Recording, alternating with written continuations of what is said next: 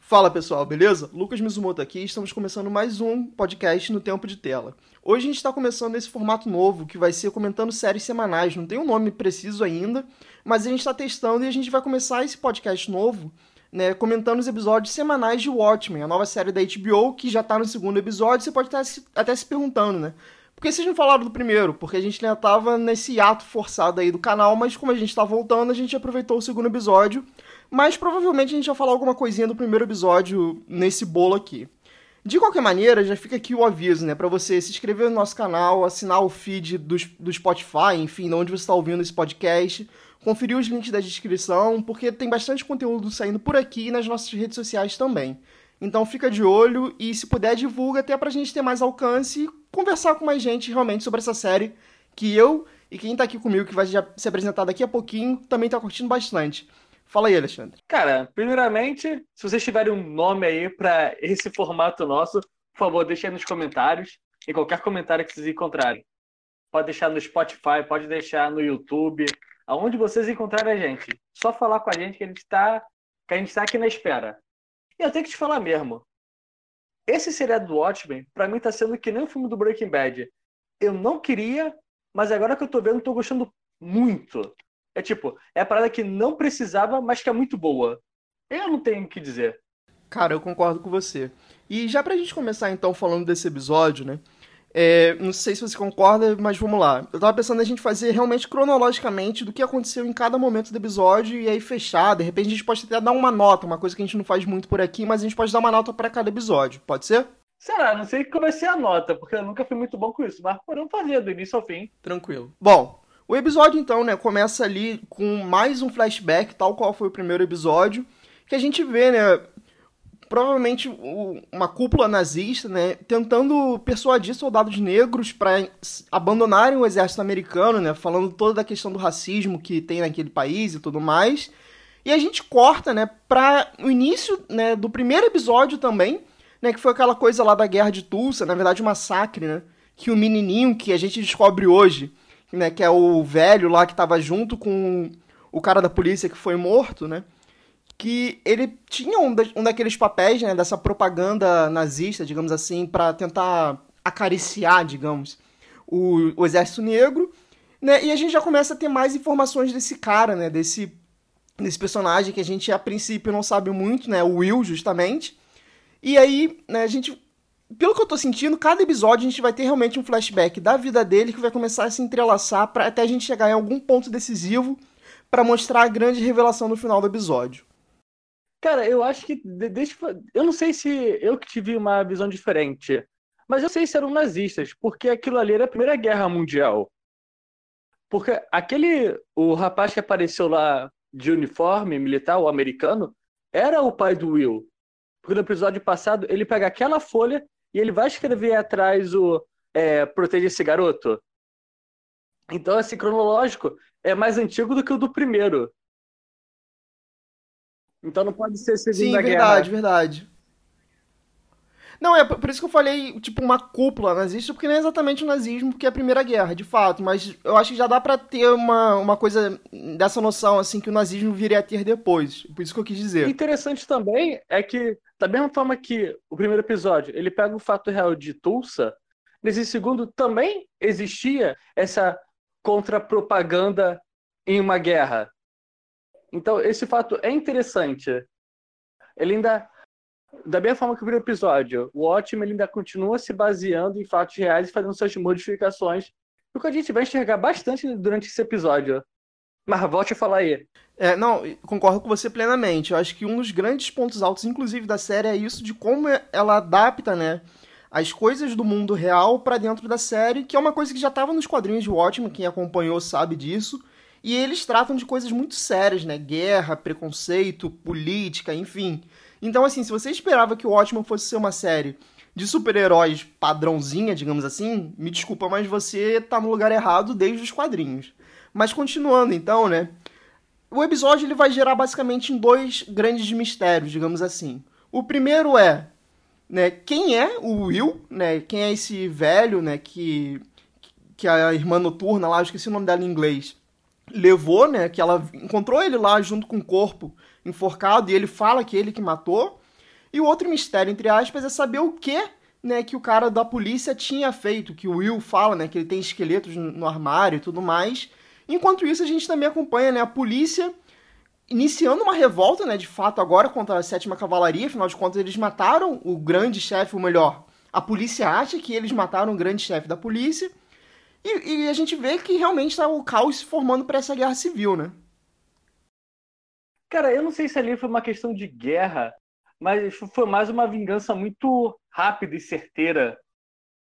Ah, no caso, a... os personagens que acabou falando, ela é a Angela, que eu também não estou lembrando agora momentaneamente o nome o nome de policial dela e o policial, cara, o capitão. Eu acho que é Night Sister. Isso, Night Sister. E o policial era o Judge. O Jude. Eu não sei se ali foi mais uma questão de começar uma guerra, mas foi uma pura vingança mesmo, tipo, vamos lá arrebentar todo mundo, foda-se. É o que eles mesmo falam. A gente sabe que alguns de vocês não são, mas nós não estamos nem aí. Entra ou vai levar porrada e nós não temos a menor distinção. E é realmente o que acontece.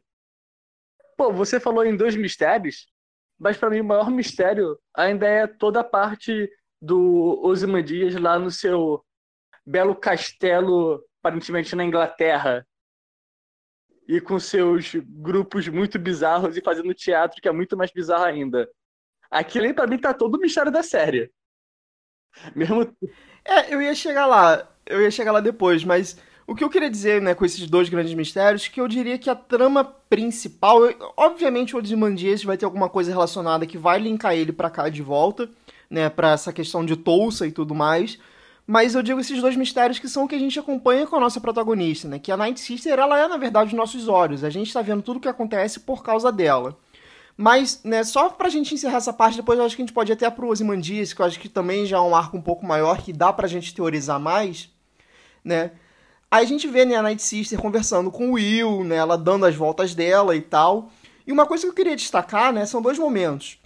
O primeiro que ela tá conversando com, a, com aquele cara, né, o Glass, né, que tem o um rosto todo espelhado, né, que, que ela fala, tipo, porra, você é frio pra cacete, você né, não tá demonstrando emoções, não sei o que lá, e, e ele fala, né, uma coisa tipo, quem disse que eu não tô demonstrando? É que por baixo eu tô chorando. É uma coisa que eu acho muito interessante, porque esse personagem, desde o primeiro episódio, eu achei muito maneiro, apesar dele ter pouca participação, porque ele tem realmente muita cara de ser um maluco racional, mas ao mesmo tempo que vai ser o, o fio condutor, digamos assim, para essa história. Porque se for parar a pensar, ele é o único policial dali que está parecendo estar de fato né, se importando com as coisas, preocupado com as coisas, mas ainda assim ele está tendo uma certa cautela. Né? Tanto que naquela outra cena também, que o maluco né, de capuz vermelho, né, que foi a cena que você falou, ah, a gente vai invadir aqui, eu sei que tem gente que não é da sétima cavalaria, mas enfim. Ele tá meio. Ele tá ali meio tipo assim, porra, eu entendo que vocês estão putos, eu entendo que vocês querem meter a porrada nessa galera, mas eu tô aqui na minha, sabe? Eu só tô acompanhando porque é minha galera, né? Minha polícia. Cara, ele para mim é obviamente o Rorschach é, nessa nova versão. Porque, cara, ele faz igualzinho o Rorschach para comer. Ele poderia tirar todo a máscara, mas ele tira só até o nariz para poder comer. Ele tem o mesmo modus operandi, só que ele não é o violento como era o Rorschach. Eu acho, para mim, isso fica muito óbvio nesse sentido. Mas, se eu fizer um link com o primeiro episódio, tipo, sim, quando a gente lê a Night Sister, ela carrega toda a história, mas eu acho muito interessante são os pequenos detalhes. É tipo, teve lá a questão das lulas. Deixa eu fazer um comentário anteriormente, é, um comentário antes. Eu li as HQs de Watchmen, já faz alguns anos. Eu também assisti o filme do Snyder. E eu não tinha certeza, eu não tinha acompanhado, de qual seria a origem desse filme. Qual seria a origem desse seriado. Se ele acompanharia as HQs ou, uh, ou o filme. E bem, agora para mim é muito óbvio, acho que todo mundo já percebeu que ele está seguindo as HQs e está totalmente desconsiderando o filme. Porque o fato das lulas é uma coisa das HQs, que caso você não tenha visto, no final do filme termina com uma bomba nuclear. Só que nas HQs termina com uma, uma invasão alienígena de uma lula gigante que invade a Terra que é, é coisa do hoje em dia. Mas aí que tá o lance. Aí aqui realmente volta-se a ter relação com as lulas. Outra coisa interessante é que no episódio passado tava falando sobre a Noite Branca e aqui foi realmente explicado, bem mostrado até para falar a verdade, e a relação dela com os filhos dela. Que, pô, eu achei muito estranho na hora, tipo, pô, ele e a esposa são negros e, os, e eles têm duas filhas que são brancas. Eu falei, pô, o que que tá acontecendo aqui? Eu achei. Sabe aquele coisa? Você olhou assim, pô, tem algo muito de errado aqui. E foi tudo explicado nesse episódio. Eu acho que eu tô uh, correndo um pouco com a nossa história de hoje. Não, tá tranquilo. Mas isso que você falou, cara, é realmente muito legal, porque, né, eu falei que o episódio começou com um flashback do Will, tal qual no outro episódio, e que eu espero, espero não, estou achando que vai continuar sendo assim até a gente pegar o mistério dele principal, né? Qual é a relação de fato dele com isso tudo. Mas isso que você falou da Night Sister, né, do desse flashback dela, né, mostrando a Noite Branca e por que, que ela tem aqueles filhos, também é muito bom pra gente ter esse contato emocional com a personagem, né? Porque a gente vê que, assim, né, no primeiro episódio a gente sabia que ela era durona e tudo mais, e esse episódio eu acho que, tal qual no outro, que é, é, até agora a gente tá tendo uma série que é muito mais de ambientação do que a história andar muito. Cara, a gente não sabe ainda pra onde essa história vai. A gente não tem a menor ideia pra onde essa história vai até agora. Exatamente. Mas assim, eu acho que a gente tem até alguns, alguns pontos que mostram né, para onde estão indo alguns, algumas questões, né, alguns personagens já revelando algumas ideias. Mas até agora é muito mais a gente sentir o que está acontecendo, aquela atmosfera pesada para os policiais, o que, que aconteceu com a Night Sister, né? Por que, que ela é tão durona assim tal? Por que, que ela tinha uma relação emocional tão grande com o chefe né, da, da polícia, enfim. E para mim isso tá sendo muito bacana. Isso que você falou também é uma outra coisa, né? Porque assim, essa galera com que ela tá se relacionando agora na polícia aparentemente é mais nova, porque ela, ela é uma das poucas sobreviventes da Noite Branca. Mas não é por isso que ela tem menos consideração ou menos respeito pela, pela força-tarefa da polícia, pelo contrário. Né? Então acho que nessa questão de ambientação e de desenvolvimento da Night Sister, pegando principalmente esses, esses flashbacks, é muito bom. É, passando um pouquinho disso, só queria avançar para falar um pouco, né? Enfim, a gente deu esse panorama geral né, do que aconteceu, de como a polícia está reagindo à morte, né? De estar tá querendo realmente responsabilizar e realmente se vingar de alguém, seja lá quem for, né? E por outro lado, a gente viu, né, que a Night Sister levou o Will né, pra padaria fachada dela, né? E ele fica enrolando ela, né? Fica falando, ah, eu tenho amigos poderosos e não sei o que lá. Cara, uma ótima cena de conversa. Aquilo ali foi. É tão boa essa quanto a dela com o Glass, que é meio que um interrogatório, até ela perceber que é um interrogatório. Tanto é. E, e é legal ver como ela consegue lidar com as situações. Ali tá no início é uma cena emocional que ela percebe que o interrogatório corta. E no Will, que ela está interrogando ele, ele consegue enrolar ela e fazer todo o jogo. Mas mesmo assim, ela consegue pegar o que ela quer. Mesmo ele entregando também. Pô, ela dá um café lá que ele bebe de primeira. O que eu achei muito estranho, tipo, aquele café tava obviamente quente pra caraca. E ele meteu, tipo, numa golada só. Eu fico reparando nessas pequenas coisinhas, esses detalhes, porque para mim sempre tem alguma coisa de relevante é, é porque é uma série realmente muito mais textual, ela tem esse foco realmente. Mas, então, aí eu tava falando, né? Essa relação de, desses fatos e tudo mais, né? E a gente tem a grande revelação. Vou pular pro final do episódio nessa parte, mas depois a gente volta para falar do que ficou de lacuna ainda, principalmente Doze Mandias. Mas que o Will revela, né? Que ele é o avô né, da Night Sister, ela fica honestamente surpresa. A gente... E ele inclusive fala, né? Meu, seu, seus pais me falaram de mim, ela não. E esse é o tipo de coisa que eu acho que vai aparecer em algum momento em um flashback do porquê os pais dela não falaram sobre o Will. E aí ele vai embora no melhor estilo contato de terceiro grau, né? O maluco foi abduzido. Cara, ele foi abduzido, ele foi abduzido pelo é, pelo Coruja. Aquele é a nave do Coruja Provavelmente. com o mesmo equipamento. E para falar nisso, ela também usa equipamentos do Coruja, aqueles óculos. É tipo, você vê que Cara, é interessante que, a, teoricamente, essa série é dos tempos atuais, mas, tipo, eles não têm internet. Eles usam os bips. Ou ainda não apareceu. Mas, tipo, eles têm mais outras tecnologias totalmente diferentes. Pô, a parada de holograma deles é sinistra. Sim. Mas aí, só para concluir o que eu tava falando, né, a questão do. que, a, que o Will foi levado, né? Obviamente, é, é, realmente a parada do Coruja, mas é legal porque conecta com uma frase que ele fala antes, né? Que ela fala, tipo, Que ele, ele falou alguma coisa, ela fala, ah, mas quem vai vir te levar, né? Algo assim, ele. Não, porque eu tenho amigos poderosos, amigos com bastante contato. E aí vem o Coruja e leva. E aí, antes da gente começar esse podcast, eu dei uma pesquisada na internet e eu vi uma galera cogitando que o Will talvez seja né, um dos Minutemen. Mais especificamente, o que aparece naquele episódio de televisão, né, que enquanto a Night Sister tá indo pro velório, que ela não sabe que é o velório, inclusive, quer dizer, ela até sabe, mas ela não tinha ideia da quantidade de pessoas, tem até o senador e tal, tem uma galera que tá achando que é ele. Né? Eu não, não vou entrar em detalhes aqui nisso, né? Se você quiser até falar depois, beleza. Mas é legal ver que, tipo, aparentemente ele realmente tem alguma correlação com, com o Watchmen, né? Com os Watchmen, especificamente o Coruja que levou ele. Mas para além disso, né, eu queria falar um pouco dessa cena que eu falei, né, que tá passando na televisão e ela tá indo pro, pro velório. Eu acho muito legal, né, a rima narrativa que, que cria ali, porque a gente tem, né, ela, ela é cheia de coisas na cabeça, ela, né, remoendo o que, que o Will falou pra ela, né, essa coisa do, ah, o chefe da polícia tem esqueletos do armário, que inclusive depois ela acha, né, a coisa lá da Ku Klux Klan né? Ela fica remoendo isso, ela fica pensando, e ao mesmo tempo a gente tem uma cena extremamente violenta, né, de um herói salvando, né, um mercadinho lá. E o herói fala, né, tipo, ah, eu, eu tava em conflito comigo, não sei o que lá, eu tava brigando, eu tava tentando extravasar minha raiva, e eu comecei a ter duas personas, eu mesmo e eu e eu com a máscara, e agora as duas coisas são uma só, mas eu não sei quem é esse nome.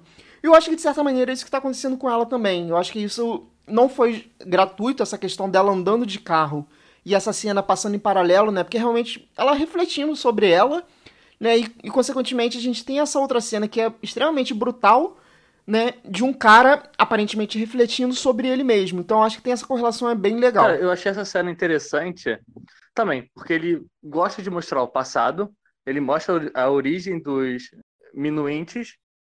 Só que, pô, os bandidos eram violentos, mas o Salvador era mais violento do que os bandidos. É tipo, não, não tem limites.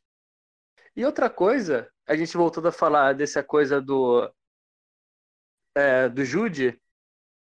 Cara, uma coisa clássica de qualquer filme. Se você não quer matar alguém, você dá um tiro no braço. E, cara, quando ela acordou no hospital com o tiro na barriga e tinha o Jude lá com o tiro no braço, eu falei, porra, Alguma coisa tem aí. Tipo assim, cara, é, é muito clichê. O cara, não, eu tenho que me proteger, ele leva um tiro no braço. Até você vê, ele era o único policial que não usava máscara. Sei lá, por que os bandidos nunca mais atacaram ele? Se ele era a única pessoa que não tinha mais máscara. Entende? Ele era tipo o líder da polícia. Eu sempre acho isso muito estranho e faz sentido com o que ela descobre dentro do armário dele. Será que ele era um infiltrado na parada? O cara que tá acima de todas as suspeitas? É, eu acho que pode até ser isso, mas tá com cara de ter algo a mais, sabe? Eu acho que ele tem mais alguma relação, ele tem mais algo a esconder. Talvez ele seja até uma coisa fazendo paralelo com o Watchmen clássico, né? O HQ. Ele pode ser algo mais ou menos como o comediante era, né? O comediante ele acabou de descobrir muita coisa cedo, digamos assim, e deram cabo nele. Talvez ele tenha alguma coisa nesse sentido também, não sei, é uma coisa que eu especulo aqui. Ah, pode ser, tipo, eu não sei por onde essa série tá indo. Eu não acredito numa super reviravolta ainda. Mas pelo menos sabemos que o Will não é o Dr. Manhattan. Essa daí é minha única certeza atualmente. Bom, e aí eu acho que então a gente pode, né, a gente já fez um apanhado dessas outras questões, acho que a gente pode encerrar esse programa de hoje falando então, né, da cena mais bizarra de todas, que é Ozymandias e seus clones, né? Cara, semana passada eu tinha certeza que, sei lá, eram robôs.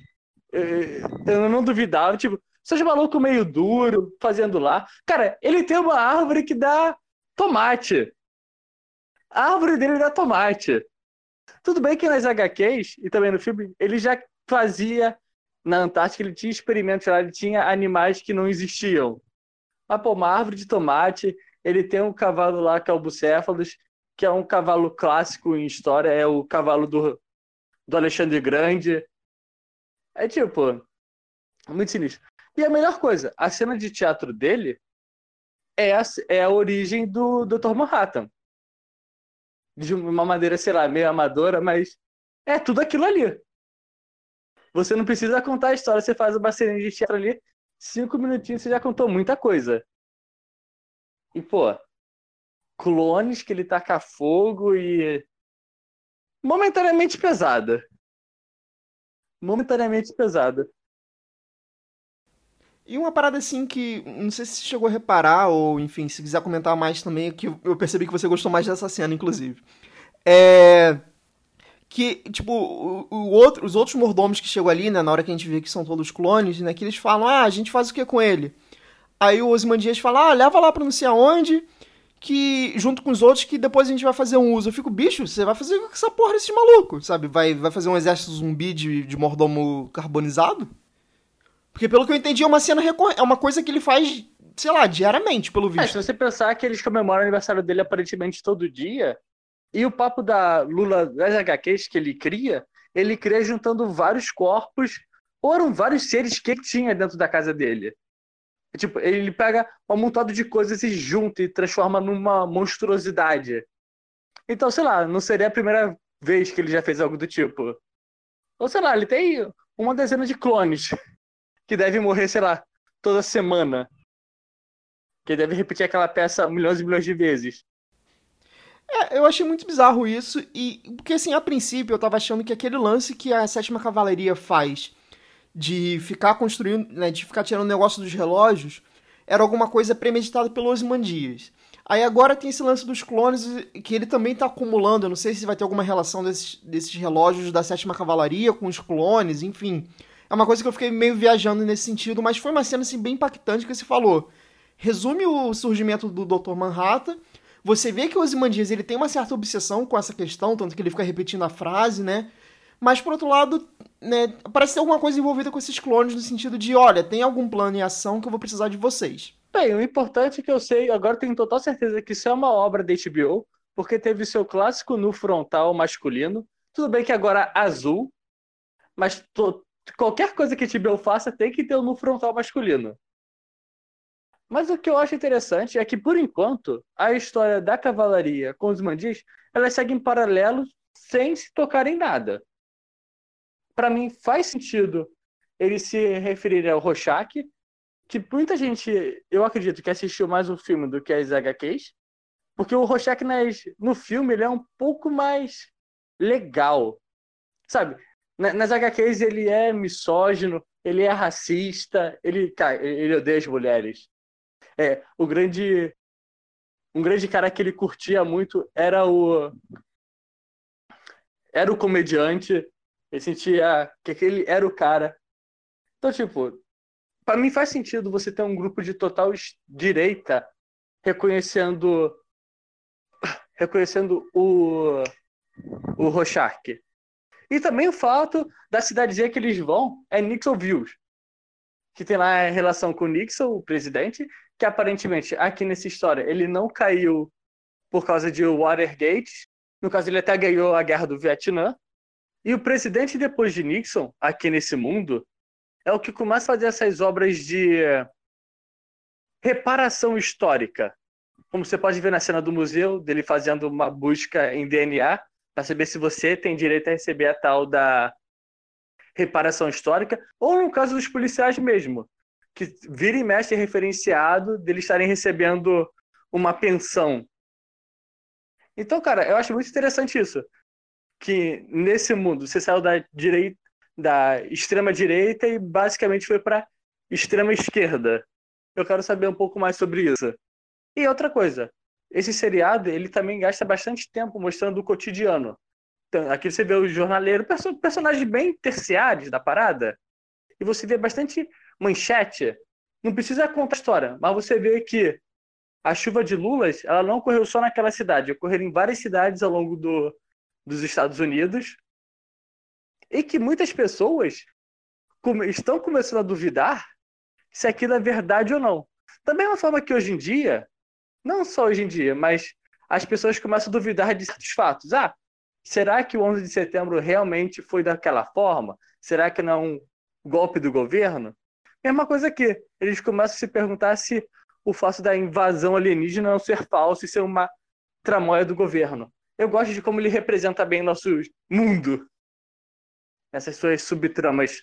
É, cara, eu acho que é isso que a gente tem conversado, né, durante esse programa, que é realmente muito uma preocupação muito de fazer uma ambientação né, que a gente consiga sentir, né, ver as pessoas do dia a dia realmente e que dialoga muito, né? Porque o ótimo é, como eu falei já, né, é realmente muito um reflexo disso, sabe? Essa coisa de você ficar pensando, né, de quem são os heróis, nessa né? coisa da máscara, de se de fato a máscara, né, o super-herói com a máscara, a gente realmente tem que deusar eles e tal.